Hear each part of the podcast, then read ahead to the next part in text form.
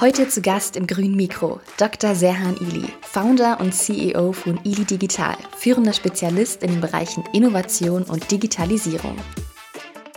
Der Green Deal äh, zwingt die Unternehmen dazu, finde ich, die Geschäftsmodelle jetzt nochmal zu reflektieren und, und, und die Unternehmen müssen gegebenenfalls mit ihren Geschäftsmodellen brechen, um dann aus neuer Perspektive größere Vorteile, aber diesmal natürlich im Einklang der Nachhaltigkeit zu extrahieren. Also von dem her finde ich den Impuls gut.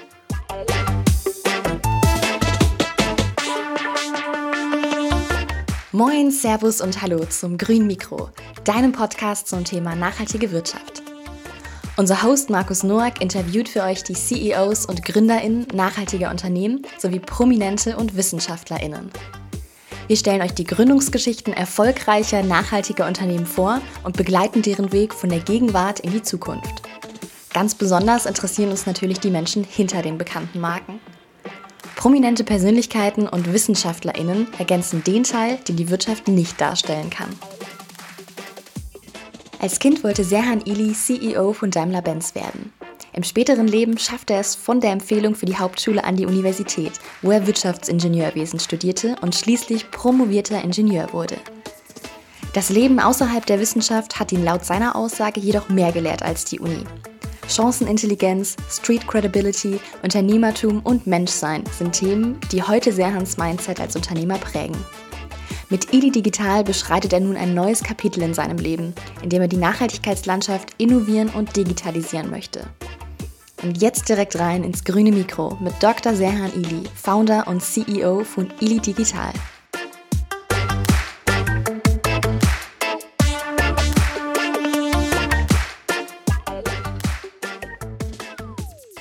Herzlich willkommen zum grünen Mikro, Serhan. Grüß dich, Markus. Hallo. Freut mich, dass du heute mal bei uns zu Gast bist. Wir starten wie immer, dass wir dir kurz die Bühne geben. Sag doch mal kurz, wer bist du und was machst du? Ich bin der Serhan, 43 Jahre, Vater von vier Kindern, Unternehmer, Motivator und ja, Philanthrop. Okay, Motivator klingt gut. Da wollen wir mal schauen, wo deine Motivation herkommt äh, und beantworte uns doch mal unsere obligatorische Frage. Was wolltest du als Kind einmal beruflich werden? Also ich, ich wollte tatsächlich Vorstandsvorsitzender der Mercedes-Benz AG werden. Hintergrund okay. ist mein, mein Papa, der hat bei Mercedes gearbeitet, ähm, ohne Schulbildung. Ähm, er kam als, als Migrant quasi nach, nach Deutschland. Und mir hat es unheimlich imponiert, dass er jeden Tag seinen Freund begleitet hat zur Arbeit. Er wollte auch unbedingt bei Daimler anfangen, bei Mercedes mhm. damals. Und er hat tatsächlich eine Chance bekommen, ist so 30 Jahre geblieben. Und zu meiner Zeit, als ich mich mit der Frage beschäftigt hatte, was möchte ich eigentlich mal als Kind werden? Also war schon sehr, sehr früh. Ähm, da war auch der, der damalige CEO, der Herr Schremp war das, glaube ich, der, der, der mhm. hat es tatsächlich von der mittleren Reife zum Vorstandsvorsitzenden bei, bei Mercedes geschafft. Und das hat, das hat mir so gefallen, das hat, äh, das hat mich motiviert. Und es mhm. war so ungefähr, vielleicht, ich weiß nicht, Markus, ob, das, ob ihr das auch hattet, also diese Berufsfindungsphase, siebte Klasse, da habe ich mich eigentlich das erste Mal damit beschäftigt, was ich eigentlich werden wollte. Und das habe ich dann tatsächlich auch so in den Fragebogen äh, eingetragen, ja. Mhm, mhm. Würdest du sagen, dass das so eine Art Grundmotivation bei dir entwickelt hat, dass du irgendwie aus einem anderen Land kamst und gesehen hast, wie man es schaffen kann und vielleicht damals sogar Deutschland auch so ein bisschen als ein Land wahrgenommen hast, wo man halt noch vom Tellerwäscher zum Millionär werden kann? ähm, ja, also äh, ein bisschen Grundmotivation und ein bisschen Rückenwind hat mir mein, mein, mein Papa tatsächlich äh, mitgegeben. Der, der hat mir eigentlich fast jeden Tag gesagt, guck mal, du hast die Wahl, entweder ziehst du einen schicken Anzug an oder du hast halt diesen blauen Anton an. Äh, mhm. Du kannst mit beiden Sachen Erfolg haben. Hauptsache, du bleibst ehrlich und lieferst immer ab. Dann, mhm. äh, aber du hast die Wahl. Und, und da habe ich halt angefangen, mich damit zu beschäftigen. Und klar, man schaut schon auf seinen Papa und man guckt, was der so macht, welches Unternehmen, welches Auto fährt er und welche Marke, wo ist der aktiv und, und so hat man natürlich schon, kriegt man so den ersten Bezug natürlich in seinem um Umfeld da rein und das motiviert dann, ja. Mhm. Ja, wenn man sich mit einer Person beschäftigt, dann merkt man, dass du eine ordentliche Karriere hingelegt hast. Äh, als, äh, ja, als Zuhörer, als Zuhörerin äh, fragt man sich dann oft, wie, wie hat es derjenige geschafft? Äh, erzähl uns doch mal so ein bisschen, was hast du gelernt? Wie war so deine Schullaufbahn? Wie war vielleicht deine universitäre Laufbahn? Und wie bist du der geworden, der du heute bist? Also an der Uni habe ich Wirtschaftsingenieurwesen gelernt und habe zum Ingenieur promoviert. Was ich aber eigentlich im Leben gelernt habe, war Chancenintelligenz, Street Credibility, Unternehmertum, Menschsein, also alles, was man an der Uni nicht lernt. Mhm. Ich hatte zu Beginn eigentlich nur eine Empfehlung für die Hauptschule und äh, habe es dann doch auf die Realschule geschafft und dann aufs berufsbildende Gymnasium äh, und Uni, Promotion. Und das war also dieser, dieser Werdegang, da nimmt man natürlich extrem viel mit. Und parallel, also weil ich das auch jetzt gerade angesprochen habe mit dem, mit dem Leben, ja, irgendwie muss das Ganze natürlich auch finanziert werden. Das heißt, ich war schon sehr, sehr früh äh, als Kind schon beschäftigt, Zeitungen auszutragen, äh, Geld zu verdienen, um quasi das alles bisschen aufrechtzuerhalten. Ja, also deswegen, was habe ich an der Uni gelernt und was habe ich im Leben gelernt, das kommt mir heutzutage eigentlich ganz, ganz, äh, hilft mir bei der einen oder mhm. anderen Herausforderung ganz gut. Mhm. Gut, jetzt hast du gerade eben schon erwähnt, du bist promoviert, aber du würdest trotzdem sagen, dass dich das Leben mehr gelehrt hat als die, als die Uni. Absolut. Hm. Okay. Stichwort Street Credibility hast du gerade gesagt. Was verstehst du darunter? Ja, Street Credibility ist ja alles, was man an der Uni eigentlich nicht lernt. Also wie geht man denn mit Menschen um? Wie erreicht man die Menschen?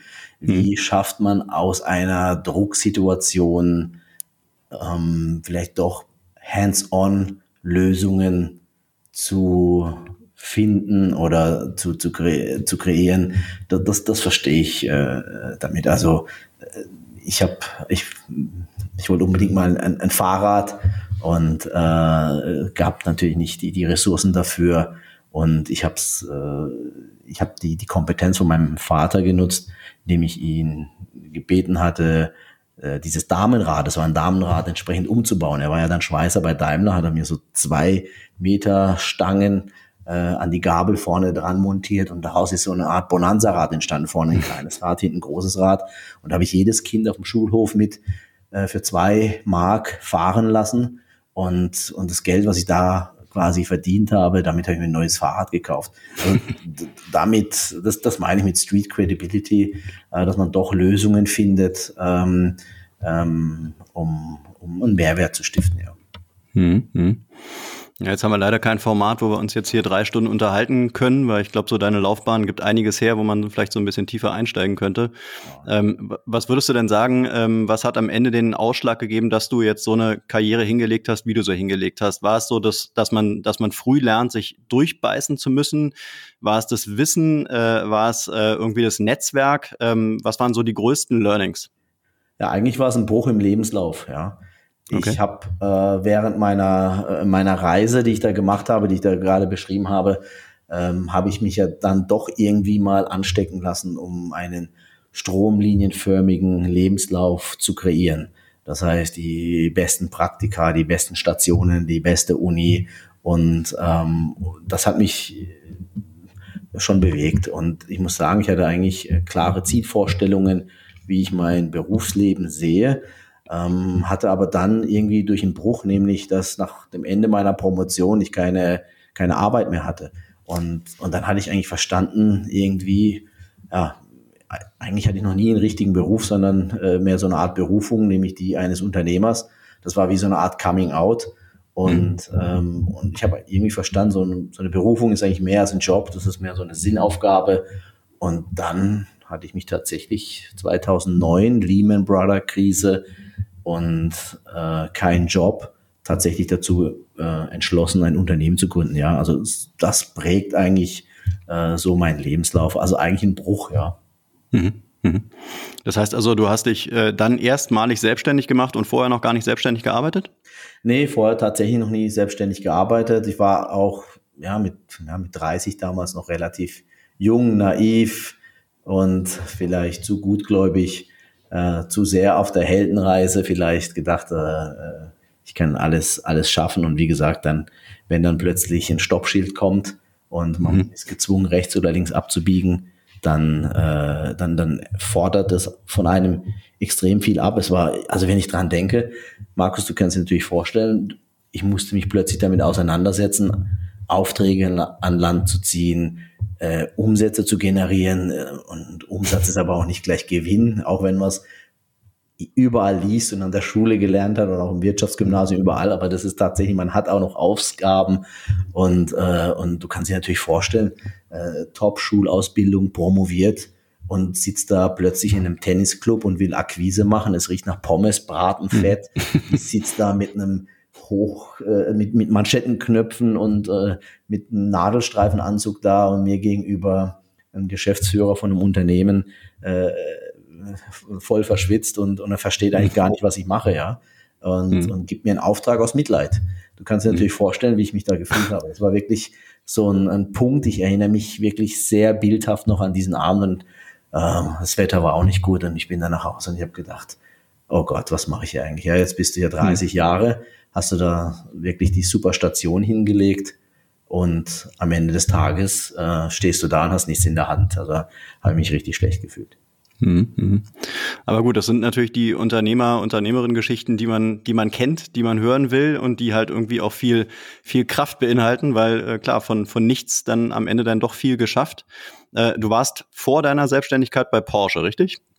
Ja, das stimmt. Da bin ich ähm, sehr dankbar für die Firma. Die haben tatsächlich meine Ausbildung sozusagen unterstützt. Ich habe da verschiedene Stationen gehabt, in, in der Baureihe, im Projektmanagement, äh, in der Unternehmensqualität, in der Entwicklung, Innovation, Abteilung. Ähm, dann waren natürlich noch ein bisschen Strategie dabei. Und ähm, also es war auch im Ausland, im Vertrieb mal aktiv gewesen. Und tatsächlich, ja, das war dann auch mein, mein letzter Arbeitgeber. Danach kam es äh, entsprechend dann das war kurz vorm Unternehmertum, äh, war ich bei Porsche beschäftigt, ja. Mhm, mhm. Jetzt bist du ja heute in einem Podcast, wo es, äh, sagen wir mal, primär um Nachhaltigkeit geht. Äh, du bist auch äh, sozusagen jemand, der die Nachhaltigkeit denkt und neu denkt. Ähm, wie viel Porsche und wie viel Old Economy steckt noch in dir und, und was sind so dein, was ist so dein Antrieb, jetzt diese neue Ökonomie zu entwickeln? Hm, wie viel Old Economy steckt in mir? Ich glaube, ich persönlich habe auch eine Transformation hingelegt. Ich weiß nicht, wann ich das letzte Mal einen Anzug anhatte. Und hm. meine, also die, die weißen Sneakers sind, äh, sind, sind Pflicht. Also man sieht es auch immer mehr, diese Transformation von, vom optischen her, äh, vom, vom, vom Kleidungsstil her, von man, man kommt relativ schnell zum Du Früher war das mhm. natürlich so ein militärisches äh, Sie in, in der Kundenbeziehung. Also ich glaube, da sieht man die Transformation. Wo man die Transformation natürlich auch sieht, ist in der, in der Arbeitsweise. Ähm, alles mhm. ist viel agiler geworden, schneller geworden. Die Entscheidungsgremien, die, die Entscheidungsvorlagen, die, die gibt's nicht mehr so in, in dem Sinne. Äh, und, ähm, und ich glaube, und das ist, das ist das, was eigentlich ähm, die, die Mischung ausmacht. Wir helfen jetzt natürlich, also bei uns steckt's eigentlich gar nicht mehr drin. Auch, ähm, du kannst dir natürlich vorstellen, wir bei uns im Team ist ein zweimaliger E-Sports-Weltmeister. Dann mhm. haben wir von, äh, haben wir Psychologen im Team, dann sind die, äh, sind eigentlich sind alle jünger als ich, ja, fällt mir mhm. gerade auf. Und, äh, und die bringen natürlich ein ganz anderes Mind Mindset mit und eine ganz andere Dynamik. Also die Old Economy ist bei uns ähm, kaum vertreten und, und wir helfen. Und das ist, glaube ich, auch der Grund, warum die, die Unternehmen uns äh, buchen, weil sie quasi möchten, dass wir diese New Economy mehr reinbringen, also von der, von der Entscheidungsmentalität, aber auch von der Dynamik. Mhm, mhm. Jetzt geht es bei euch im Unternehmen bei IDI Digital ähm, zu großen, im großen Stil um Innovation. Erklär uns doch mal so deine, ähm, ja, dein, dein, dein Verständnis von Innovation. Was ist Innovation? Also Innovation ist die, also ganz klassisch die erfolgreiche Umsetzung einer Idee am Markt und mhm muss, muss irgendeinen Mehrwert bieten, also die Befriedigung eines Kundenbedürfnisses, ja. Und äh, das Interessante an der Innovation ist aus meiner Sicht, dass es, ja, es gibt keinen Algorithmus dafür. Also die, die BWL hat sehr lange versucht, äh, mhm. da so einen Algorithmus zu definieren. Dann gibt's natürlich auch von, von Maschinenbau, Konstruktionslehre, Ingenieurswissenschaften, die haben da auch verschiedene Algorithmen. Aber das Spannende an der Innovation ist ja tatsächlich, dass äh, der, der, der Mensch als Entscheider da nicht äh, ersetzbar ist. Und ähm, und dieses kreative Momentum, entsprechend eine Idee zu kreieren und die umzusetzen, Mehrwert zu machen. Also das bedeutet für mich Innovation, aber der Mensch spielt natürlich eine zentrale Rolle. Mhm. Du meinst also, Maschinen werden in naher Zukunft nicht in der Lage sein, innovativ zu denken?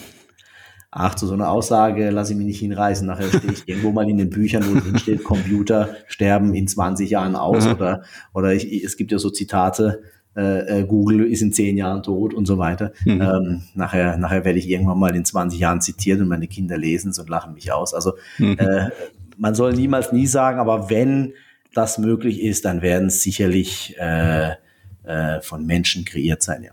Mhm, mh. Gut, der Mensch steht bei euch natürlich im Vordergrund, im, im Zentrum. Ihr habt euch auf Innovationsberatungen fürs Top-Management spezialisiert.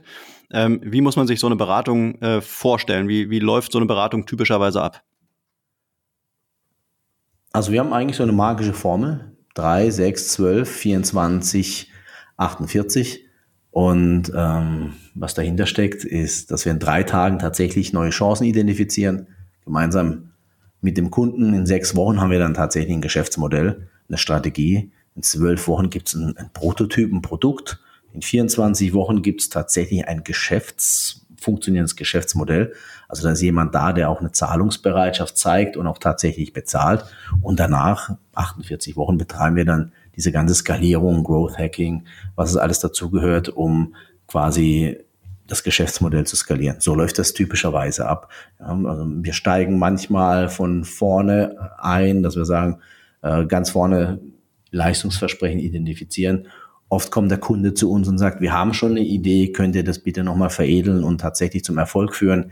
Und es gibt verschiedene Eintrittsmöglichkeiten. Und ich muss sagen, seitdem wir diese Formel da haben, Markus, 3, 6, 12, 24, 48, ähm, ja, ich weiß nicht, ob es daran liegt, aber ein bisschen glaube ich schon dran, boomt das Geschäft, ja, weil es einfach mhm. tangibel ist. Kannst dir vorstellen, Digitalisierung, Innovation, boah, was ist das Ganze?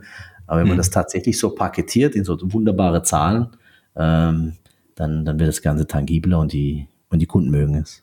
Mhm. Wie seid ihr darauf gekommen? War es ein, war es ein Learning, war es irgendein Hack? Hm, also auf, auf der einen Seite war es natürlich ein unheimlicher Painpoint, äh, mhm. ständig zu erklären, was machen wir eigentlich. Und wir mussten es jedem Kunden anders erklären bei der Akquise und, und am Ende wussten wir schon fast selber nicht mehr. ja.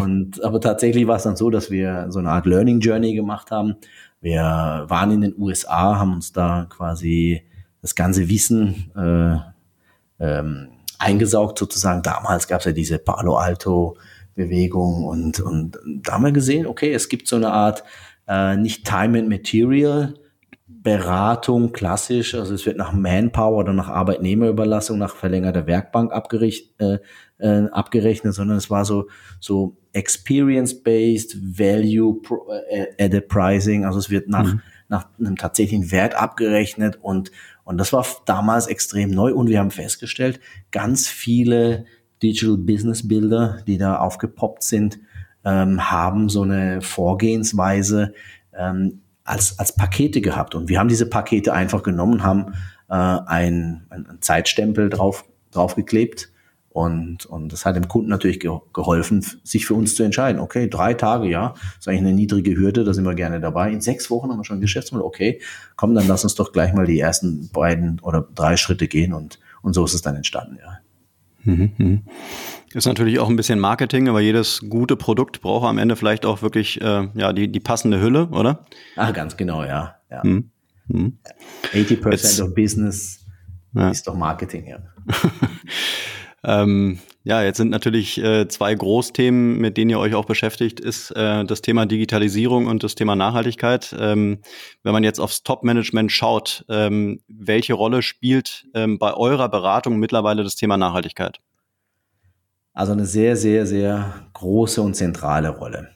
Ähm, Nachhaltigkeit, gerade in Kombination mit Digitalisierung, das bietet eine ja, bis dato noch nie dagewesene Chance. Du kannst dir natürlich vorstellen, durch die Digitalisierung und durch digitale Touchpoints wie mobile Applikationen oder Applikationen oder Sensoren mit was auch immer schaffen wir es ja mittlerweile Dateninformationen zu sammeln und diese helfen uns quasi digitales Wissen zu generieren. Dieses digitale Wissen kann jetzt gezielt eingesetzt werden, um Nachhaltigkeit zu fördern und vielleicht auch noch mit einer gewissen, ich meine, gewissen Intelligenz funktioniert es natürlich auch, dass man äh, Algorithmen entwickelt, die dann quasi automatisierte Nachhaltigkeit generiert. Also von dem her ist uns dieses Thema Nachhaltigkeit, wir kommen ja vom Kerngeschäft der Innovation, Digitalisierung, ist uns das quasi wirklich brutal äh, äh, aufgedrückt als Chance und äh, immer mehr Projekte, äh, beschäftigen sich quasi mit beiden Themen gleichzeitig.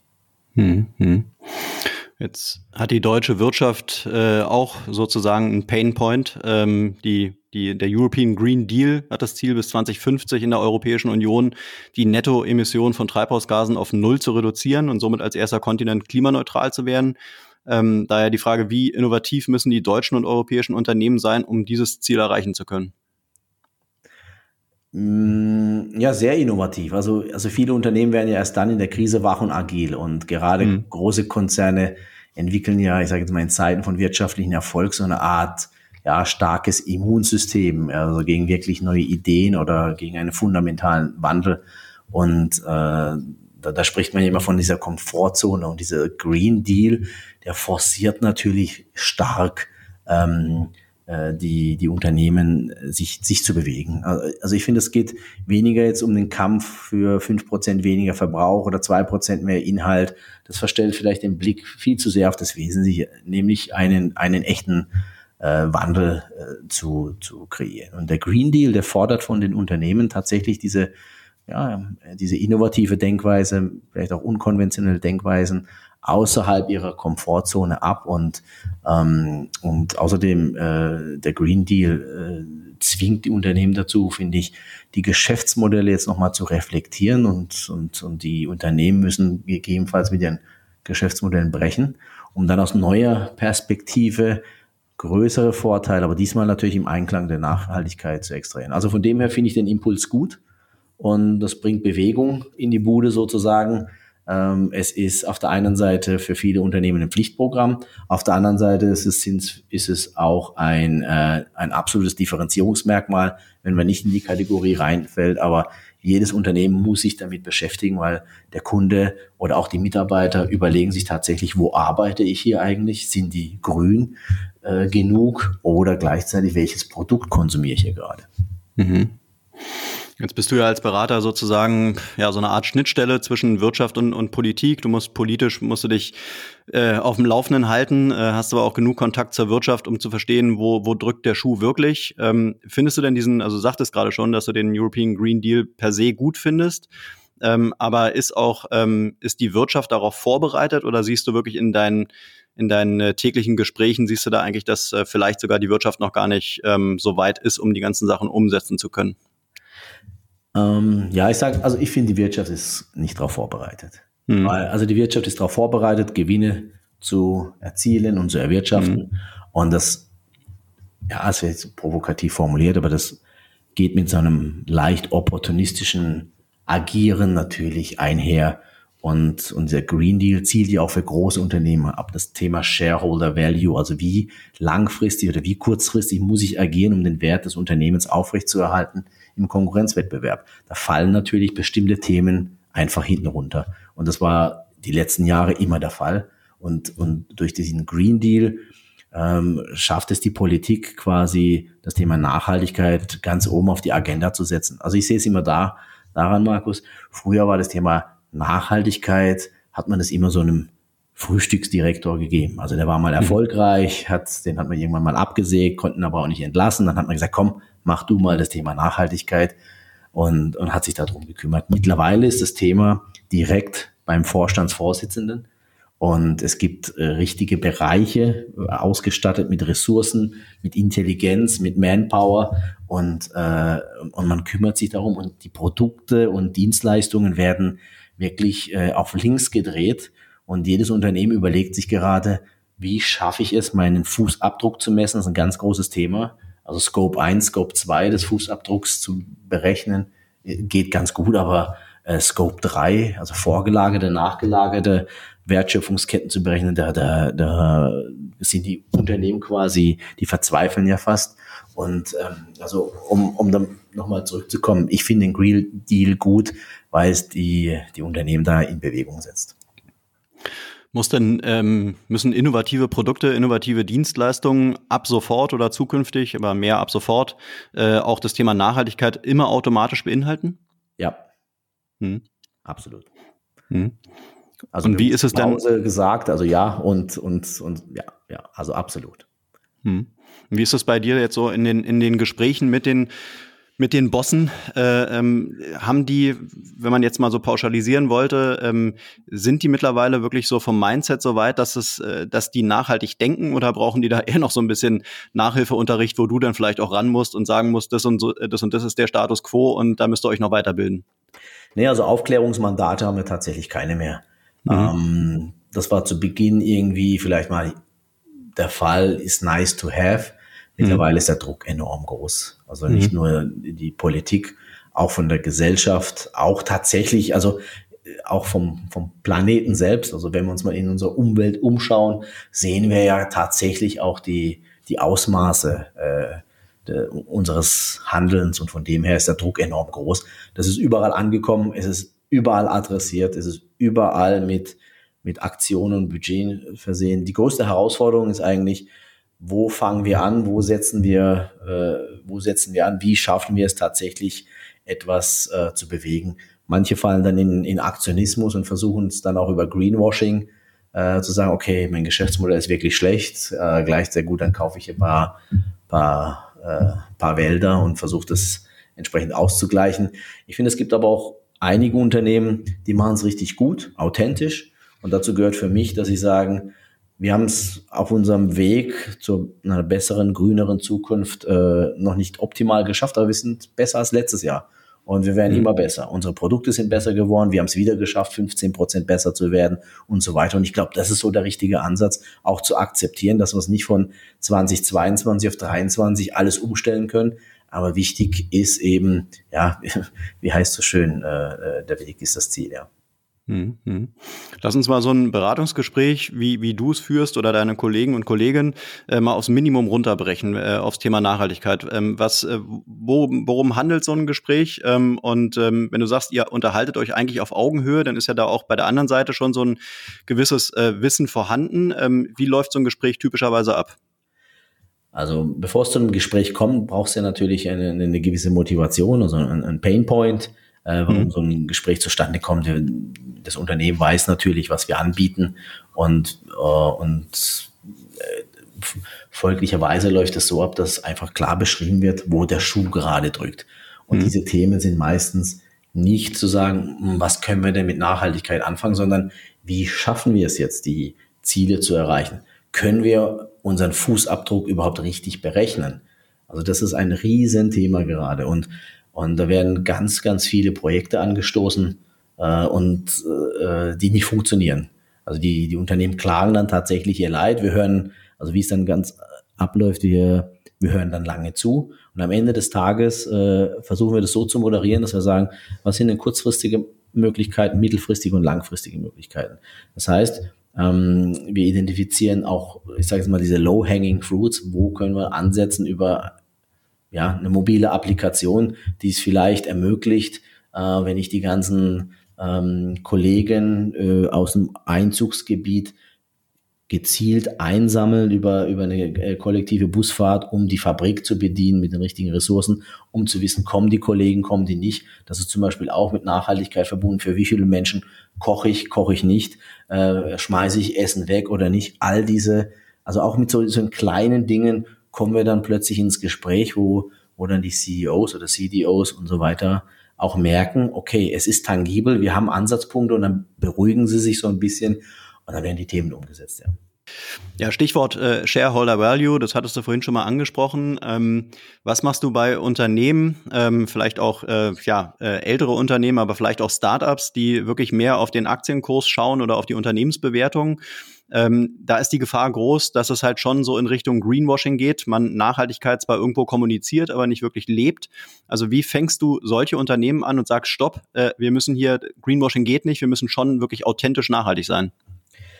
Also wir für uns haben natürlich auch eine ganz klare Regel. Ähm, für eine Zusammenarbeit muss man sich für uns natürlich auch qualifizieren. Also mhm. was wir dann, es ist, natürlich können wir da unterstützen und auch äh, sagen, Achtung, Greenwashing macht keinen Sinn. Und äh, bitte auch nicht einfach als aus Imagegründen, sondern da muss wirklich was dahinter stehen. Wenn wir aber merken, das Unternehmen zieht nicht mit, dann, dann unterstützen wir das auch nicht. Also dann arbeiten wir auch nicht zusammen. Das ist, das ist ganz wichtig. Aber ich denke, ähm, immer weniger Firmen können sich dem tatsächlich entziehen. Und es ist wirklich eine, eine tolle Bewegung entstanden. Das Thema ist wirklich so heiß und es wird es auch wirklich für die nächsten 10, 15 Jahre bleiben. Ähm, es, es ist nicht mehr wegzustreichen aus jeder strategischen Agenda von jedem Unternehmen, ob Start-up oder auch großes Unternehmen. Es betrifft wirklich alle Unternehmen. Mhm. Also du versuchst auch erst gar nicht irgendjemanden zu bekehren und zu sagen, du musst aber, sondern wenn du merkst, da will, da will jemand nicht, dann lässt es auch sein. Ja, tatsächlich. Also das schaffen wir tatsächlich auch von unserer Größe jetzt nicht. Also die Welt mhm. besser zu machen ja. und äh, schaffen wir wirklich nur in, in, im Kleinen. Ähm, und äh, wir finden die richtigen Partner, die richtigen Unternehmen, die da auch mit anpacken. Das, ähm, das das beschleunigt natürlich auch die, die, die Umsetzung und am Ende des Tages äh, haben wir dann auch ein Ergebnis, was auch wirklich einen Beitrag leistet. Wenn wir tatsächlich mal ein Unternehmen haben, das, das überhaupt nicht äh, eine Affinität dazu hat oder das noch nicht sieht, dann ist das auch tatsächlich kein, kein Geschäftspartner für uns. Hm, hm. Neben dem Thema Nachhaltigkeit äh, ist bei euch noch ein Top-Thema Digitalisierung. Digitalisierung und Nachhaltigkeit, die müssen Hand in Hand gehen. Ähm, was, äh, ja, ähm, wie wie, inwieweit bist du mit dem Thema Digitalisierung, ähm, also was, was, was für eine Rolle spielt es bei euch, Thema Digitalisierung? Also Digitalisierung und Nachhaltigkeit, wie, was für eine Rolle das bei uns tatsächlich spielt, das ist, mhm. also wie gesagt, das ist eine, eine, eine zentrale Rolle. Ich glaube, in 2022 haben wir das als, wenn man es mal als Umsatzstrom mal nimmt, macht das mit Sicherheit 40 Prozent unserer Projekte aus. Ja. Wahnsinn, okay. Ja. Wie, wie, wie kommt es? Weil ihr irgendwie, ähm, weil auch die Unternehmen äh, immer digitaler werden müssen oder weil ihr irgendwie, was ich, digitale Firmen äh, ähm, schon immer hattet? Ja, also ähm, das Thema kommt ja daher, dass man sagt, äh, jedes Unternehmen ist dazu gezwungen zu innovieren, Geschäftsmodelle. Es kam ja das Thema, wir müssen Prozessinnovation einführen, die, äh, um die Prozesse effizienter zu machen. Irgendwann hat es nicht mhm. mehr gereicht, weil jeder hatte tolle Prozesse. Dann ging es um Produktinnovation und dann hieß es plötzlich, ja, wer hat das schönste Produkt, das schnellste Produkt oder das leichteste Produkt? Also um kurzfristig einen Kaufimpuls zu erzeugen. Nach der Produktinnovation kam ja das Thema Geschäftsmodellinnovation. Und wie innoviert man sein Geschäftsmodell? Da kam halt dieser Treiber Digitalisierung maßgeblich zum Zug. Man hat plötzlich verstanden, wir haben hier Assets, wenn wir da irgendwo einen Sensor dran kleben, sammeln wir Dateninformationen und plötzlich haben wir hier Wissen, um zusätzliche Dienstleistungen an den Mann zu bringen oder einen Mehrwert zu stiften. Und das war so die große Transformation. Und nun hat man festgestellt, wenn man das macht, hoppla, also wir haben ja einen enormen Hebel durch die Digitalisierung. Wir können hier über Dateninformation tolles Wissen generieren. Warum nutzen wir das auch nicht noch für ja, das, was von der Politik so ein bisschen aufgedrückt wird, äh, Green Deal, auch für das Thema Nachhaltigkeit. So ist das Ganze so ein bisschen zusammengeflossen die letzten Jahre. Mhm.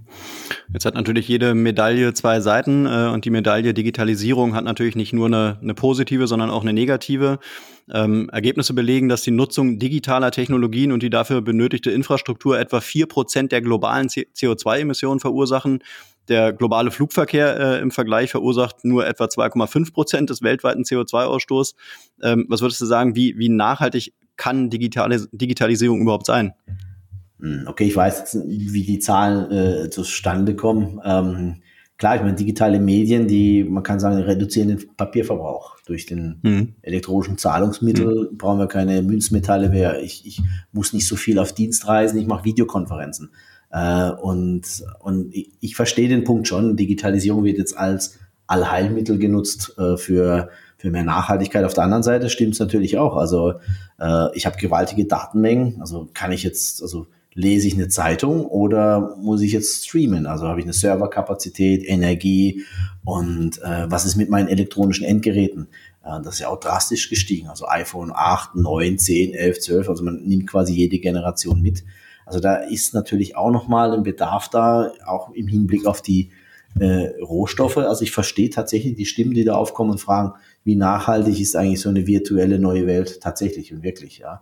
Ähm, mhm. Aber sollten wir jetzt eher Bücher lesen, anstatt Filme zu streamen? Sollen wir jetzt wieder mhm. Zeitung lesen und uns nicht im Internet informieren? Also ich finde, Briefe schreiben ist immer noch schön. Also das kommt immer ganz gut an, anstatt äh, äh eine, eine WhatsApp. Also ich glaube, wichtig ist in dem ganzen Zusammenhang, ein Rückschritt wird jetzt nicht funktionieren, dass wir gewisse Sachen wieder abstellen. Also ich, ich finde, ohnehin, wer analog denkt, der wird die Vorteile der Digitalisierung nie verstehen. Aber wichtig ist, dass man so ein Gefühl bekommt, für den Verbrauch und für die ganze Amortisationsdauer eines digitalen Geräts oder was ich da konsumiere, muss ich mobile Daten nehmen oder macht es vielleicht Sinn, doch WLAN zu nehmen? Und, und ich finde, ja, wir müssen da auch Rahmenbedingungen bekommen, auch die müssen wieder aufgezwungen werden äh, von der Politik für die Rahmenbedingungen, dass man sagt, wie schaffe ich hier Transparenz, dass ich mich hier bewusst entscheiden kann, dass man ein Gefühl dafür entwickelt, okay, ist mein Agieren oder meine Entscheidung, ähm, etwas zu konsumieren, ist es nachhaltig oder im Endeffekt vielleicht doch nicht, ja. Mhm. Die Pandemie war ja so eine Art Brennglas äh, für die Digitalisierung, hat erstmals aufgezeigt, äh, ja, eigentlich wie schlecht wir äh, beim Thema Digitalisierung in Deutschland dastehen. Was würdest du da für ein, für ein Fazit ziehen? Wo stehen wir beim Thema Di Digitalisierung? In Deutschland? Mhm. Hm, ich glaube, ganz am Anfang, Deutschland ist ja Weltmeister im Verwalten von Assets. Mhm. Das können wir richtig gut. Äh, wir haben die längsten Substantive, die längsten Wörter wir finden immer neue Formulare. Also für mich gefühlt äh, ist, es, ist es immer so, da haben wir wirklich eine, eine Verwaltungswut ohne Ende. Und ich glaube, ähm, die Digitalisierung könnte hier, also hilft hier natürlich, äh, aber wir stehen da wirklich noch äh, am Anfang. Also ich habe, ich glaube, letztes Jahr, vorletztes Jahr, vor eineinhalb Jahren, ähm, das sind doch schon zwei Jahre, ein Projekt gehabt in Indien. Also ich hatte zum Beispiel überall, wo ich stand, LTE. Ähm, wenn ich ich wohne relativ zentral und ich ins Büro fahre, habe ich drei Funklöcher. Also ich weiß, ich kann mhm. während der, während der Autofahrt nicht äh, telefonieren. Also ich glaube, wir stehen da am Anfang und wir müssen unheimlich viel in Infrastruktur und aber auch in das Mindset investieren, dass wir da wieder an die Spitze kommen. Mhm. Ähm, aber was kann man noch machen? Also das ist ja ein echtes Problem. Äh, du berätst auch zu dem Thema. Äh, was sagst du Unternehmen, äh, wenn die beim Thema Digitalisierung noch schlecht aufgestellt sind? Gibt es vielleicht irgendwie so ein paar Basics, die man gut machen muss? Ist es individuell bei jedem Unternehmen anders? was sind so die deine deine ähm, deine Tipps? Also Tipps. Hm.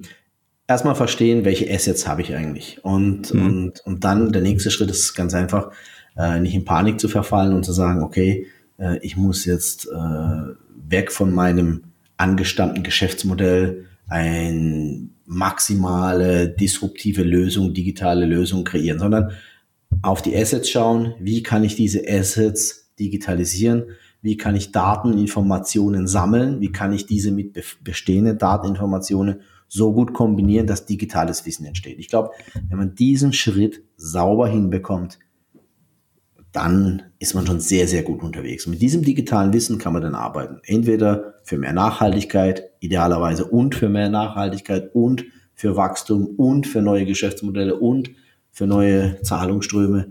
Und das ist so der erste Schritt. Also Dateninformationen gut orchestrieren, gut sammeln über Touchpoints und daraus digitales Wissen erzeugen. Mit dem kann man arbeiten. Das ist, das ist so das Einmal-Eins, äh, wo es, wo es da, wo es da losgeht. Ich meine, Digitalisierung also für mich bedeutet das Geschwindigkeit und Transparenz und beide Sachen muss man da, muss man da als Unternehmen gut hinkriegen. Mhm. Und siehst du da die Politik besser aufgestellt oder eher die Wirtschaft? Die, die, die, die Unternehmen, die, die mhm. Wirtschaft natürlich. Einfach, mhm. äh, muss ich vorstellen, die, die, ich selbst war ja mal in der Politik, Markus, und äh, sehr lokal engagiert mit einem naiven Antrieb, äh, was Gutes zu tun, Beitrag zu leisten. Und als ich aber festgestellt habe, ähm, man muss wirklich Weltmeister sein in Kompromissen und in Konsens und in, in vielen Abstrichen. Also das muss man schon mögen. Ich persönlich mag es nicht, deswegen ich bin ein Verfechter der Wirtschaft natürlich. Ist ja klar, da kannst du was entscheiden und dann setzt es um. Und wenn du einen Mehrwert erzeugt hast und das ist da, dann hat man schon Freiheitsgrad und das ist in der Politik nur bedingt gegeben. Äh, also die Wirtschaft ist da ganz klar im Vorteil. Hm. Ja, wir sind in, in Deutschland, sind wir ja, wenn man sich die Historie anguckt, in ganz, ganz vielen Themen immer viel zu langsam gewesen. Äh, jetzt ist aber das Thema Digitalisierung ist ja eins der Top-Themen weltweit. Äh, wenn wir jetzt da wieder ähm, ja irgendwie die Zeit verschlafen, dann, dann kann es ja wirklich gefährlich werden. Dann können wir wirklich auf dem Weltmarkt abgehängt werden. Also was äh, muss vielleicht auch die Wirtschaft einfordern bei der Politik? Was muss genau schneller gehen und was muss besser gehen?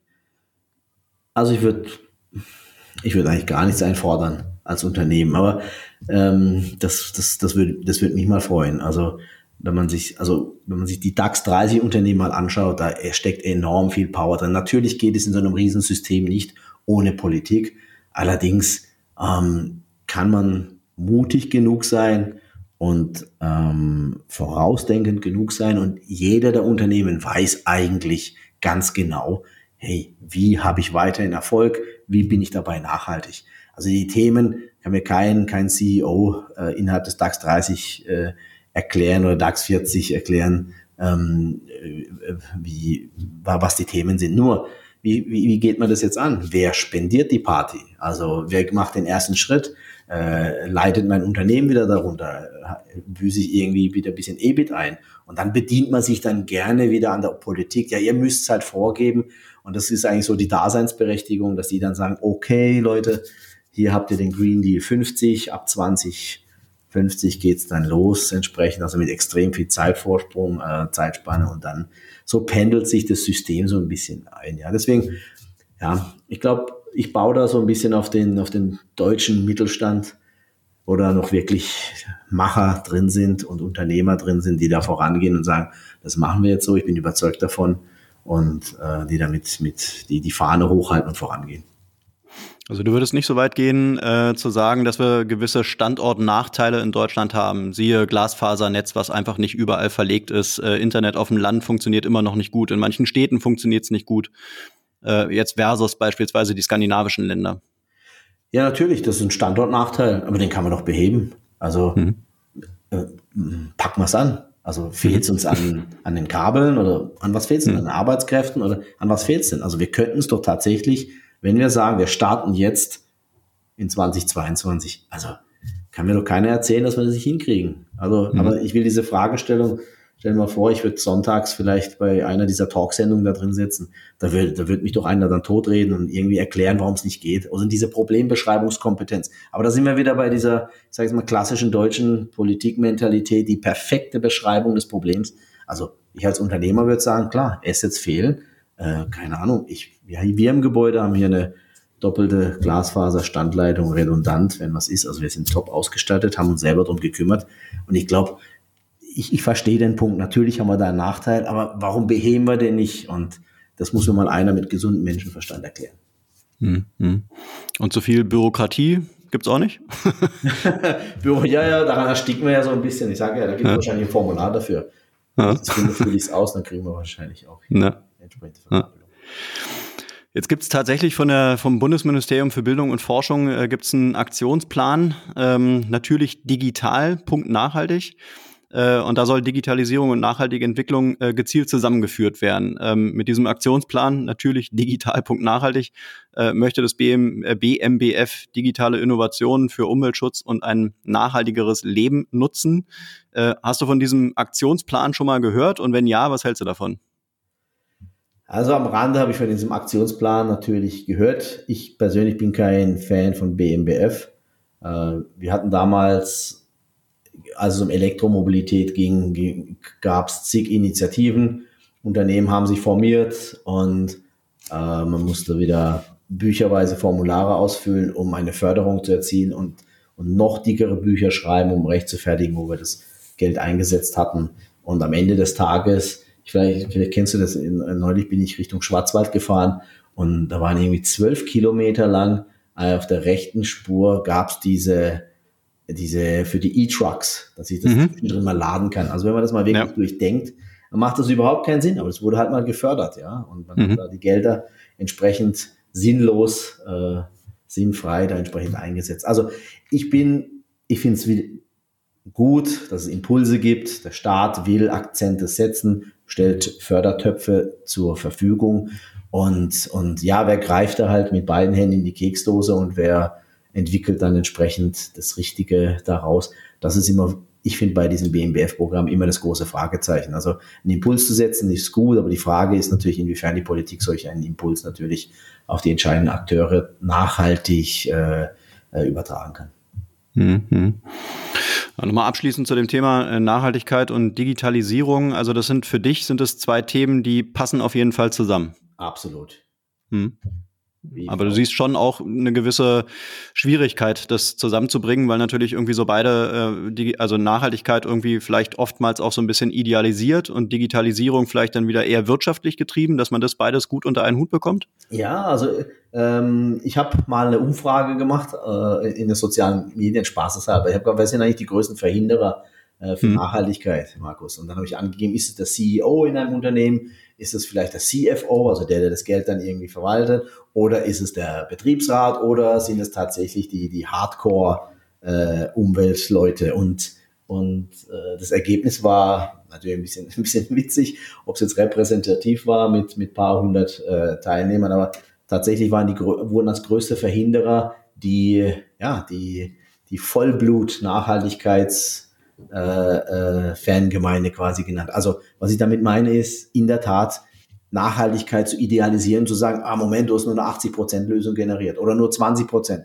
Das zählt mhm. nicht. Also entweder erreichst du 100% oder gar nicht. Also setzen sechs.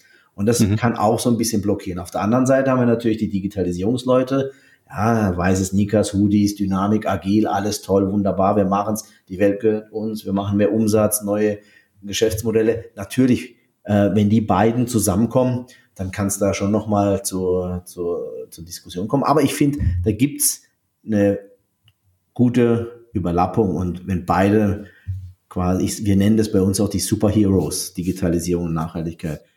Ja, vielleicht abschließend dann nochmal die Frage, wo, wo wird es denn bei euch hingehen? Also äh, Digitalisierung und Nachhaltigkeit hast du schon als äh, eure beiden Top-Themen definiert, aber was wird so dieses Jahr und was werden die nächsten Jahre, Jahre bei euch bringen? Also unheimlich viel Wachstum. Das, was wir letztes Jahr gemacht haben, haben wir dieses Jahr schon quasi drin, plus ungefähr 40 Prozent Wachstum und das Jahr hat erst angefangen. Also es ist Wahnsinn, nur dass du mal so ein Gefühl dafür bekommst, was für eine Dynamik da drin ist. Ähm, mhm. Und in dem, ähm, ja, in dem ganzen Umfeld wollen wir natürlich in erster Linie gesund bleiben. Äh, Body, Mind and Soul, sagen wir immer, mhm. hier bei uns im Team dann möchten wir tatsächlich besser werden und nachhaltiger werden als letztes Jahr. Also äh, wir wissen, wir sind da noch nicht top unterwegs, aber äh, besser als letztes Jahr. Und, und auch dieses Jahr werden wir wieder besser. Und, und dann, wenn man natürlich auch Wachstum hat, dann darf in allem natürlich einzig verloren gehen, das Zwischenmenschliche. Also unsere Kunden glücklich machen und auch zu verstehen, auf der anderen Seite sitzt ein Mensch, der hat auch wieder seine sein, sein Rucksäckchen und wenn man sich da zwischendrin auch mal kurz Zeit nimmt und, und sich unterhält, ähm, ja, dann macht das, das Ganze auch nochmal Spaß. Mhm. Das heißt also, die Pandemie hat euch wirtschaftlich äh, gar nicht getroffen und, und, wo kommt euer Wachstum her? Also positiv getroffen. Ja, also getroffen okay. Mhm. Ja, also Wachstum kommt tatsächlich, äh, die Welt hat es verstanden, Digitalisierung. Ja. Und die Welt hat verstanden, ähm, Digitalisierung und Nachhaltigkeit in Kombination. Das ist halt das, was wir jetzt wirklich ähm, machen und tun. Und daher kommt einfach die, der, äh, die, die unheimlich große Nachfrage. Wenn man dann natürlich noch abliefert und gute Lösungen kreiert, also wirklich innovative Themen hat, die dann am, am Markt einen Erfolg haben und auch ein Ergebnis zeigen, dann spricht sich das natürlich rum. Und wir sind da natürlich sehr demütig und dankbar, dass, dass wir das so erleben dürfen. Das sind ja sehr mutmachende Worte auch für die, für die grüne Branche. Ähm, würdest du so weit gehen, dass, äh, dass Nachhaltigkeit äh, mittlerweile vielleicht auch wirklich ein Investment Case geworden ist? Absolut. Also, ja? also ich persönlich im Privaten habe äh, drei ETFs laufen, die nur in nachhaltige äh, Geschäftsmodelle investieren. Absolut. Mhm. Ähm, das ist das Top-Investment-Thema. Und ich finde, das erzeugt auch ein gutes Gefühl, ja also ähm, zu sagen, okay, äh, in was für Firmen sind da mit dabei? Also das sind Firmen mit dabei, die äh, Plastik aus dem Ozean rausfischen. Das sind mhm. Firmen mit dabei, die sich darum kümmern, äh, dass der Recyclingskoeffizient äh, gut berechnet wird oder ermöglicht wird. Und wenn man denen quasi sein, sein privates Vermögen auch zur Verfügung stellt, ist das eine tolle Sache und man weiß, man, man, kann einen kleinen Beitrag leisten, auf der anderen Seite unterstützt man das. Also kann ich nur empfehlen. Mhm. Ich weiß nicht, wie, wie tief du in der Startup-Szene und in der Investorenszene drin steckst, ähm, aber ähm, bis dato war es immer relativ schwer für grüne Startups äh, an Geld zu kommen von Investoren. Ähm, wie würdest du das sehen? Macht es mittlerweile äh, Sinn oder vielleicht sogar mehr Sinn, in grüne Startups zu investieren als in konventionelle Startups? Ähm, also ich weiß, neulich gab es einen, einen, Artikel im, im, im Forbes Magazine ähm, und mhm. da war die, die große Headline, äh, dass mindestens drei grüne Startups mit, mit künstlicher Intelligenz im, irgendwie im Geschäftsmodell zu den nächsten Unicorns gehören werden. Und ich glaube, äh, dass das Thema da ist echt ein Haken dran. Auch für Investoren. Das wird jetzt händeringend kommen, äh, da wird es jetzt einen Shift geben oder der ist, hat es eigentlich schon, schon eingesetzt, aber da wird sich in 2022, ich glaube am Ende des Jahres, wenn wir uns dann nochmal zusammensetzen, Markus, dann können wir reinschauen und dann äh, tut sich am, am Horizont, glaube ich, äh, bis Ende des Jahres auf jeden Fall tauchen da drei, vier Unicorns auf, wo es, wo es ein grünes Startup ist mit, mit, mit künstlicher Intelligenz kombiniert ähm, und wo sich die Investoren drauf stützen. Ja, und ich würde sagen, die, diese mutmachenden Worte und Aussichten, die nehmen wir mit. Ähm, ich finde es gut, dass du auch mal so ein bisschen Mut gemacht hast, eben für diese beiden Themen, Digitalisierung und Nachhaltigkeit. Äh, danke dir auf jeden Fall für das Gespräch. Wünsche euch ein erfolgreiches Jahr 2022, aber es hört sich ja gut an. Äh, ja, und erstmal vielen Dank bis hierhin. Vielen Dank, Markus. Hat Spaß gemacht. Danke. Danke. Ciao, ciao. Ciao. Und das war's auch schon wieder für heute mit einer neuen Folge Grünes Mikro. Alle Infos und Links zu diesem Podcast findest du in den Show Notes. Wenn es dir gefallen hat, dann abonniere uns gerne auf den gängigen Streaming-Plattformen und lass eine Bewertung da. Wir würden uns freuen. Bis zum nächsten Mal.